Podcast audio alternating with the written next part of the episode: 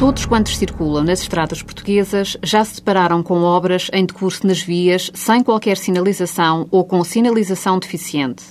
O dono da obra é geralmente uma Câmara Municipal ou um Instituto, mas o empreiteiro uma empresa privada, de quem é então a responsabilidade a caso ocorra um acidente numa via em obras por falta de adequada sinalização.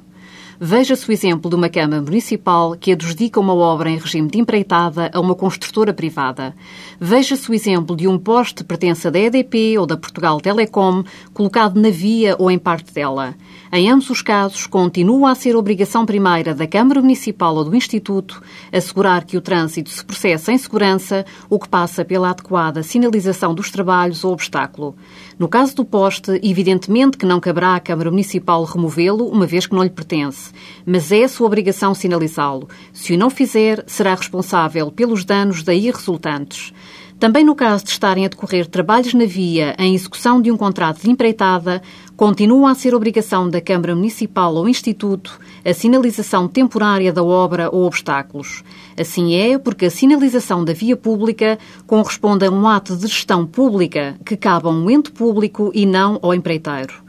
Muitas vezes consta no caderno de encargos da empreitada uma cláusula segundo a qual o empreiteiro se obriga perante o dono da obra a colocar a adequada sinalização.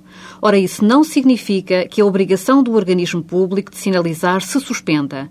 Uma cláusula de um contrato não tem a virtualidade de alterar uma obrigação que, por força da lei, impende sobre uma entidade pública. Acaso no decurso da execução de um contrato de empreitada ocorra um acidente de viação devido a deficiente sinalização ou mesmo à sua falta, a responsabilidade perante o lesado será do dono da obra. Acaso exista alguma cláusula daquela natureza, daí apenas decorrerá que o empreiteiro poderá ter que indemnizar a entidade pública dos prejuízos causados pela deficiente execução do contrato. Mas daí não decorrerá que o ressarcimento dos danos causados a terceiros passa a ser responsabilidade do empreiteiro. Essa responsabilidade é originariamente do ente público e não há nenhuma cláusula contratual que a afaste.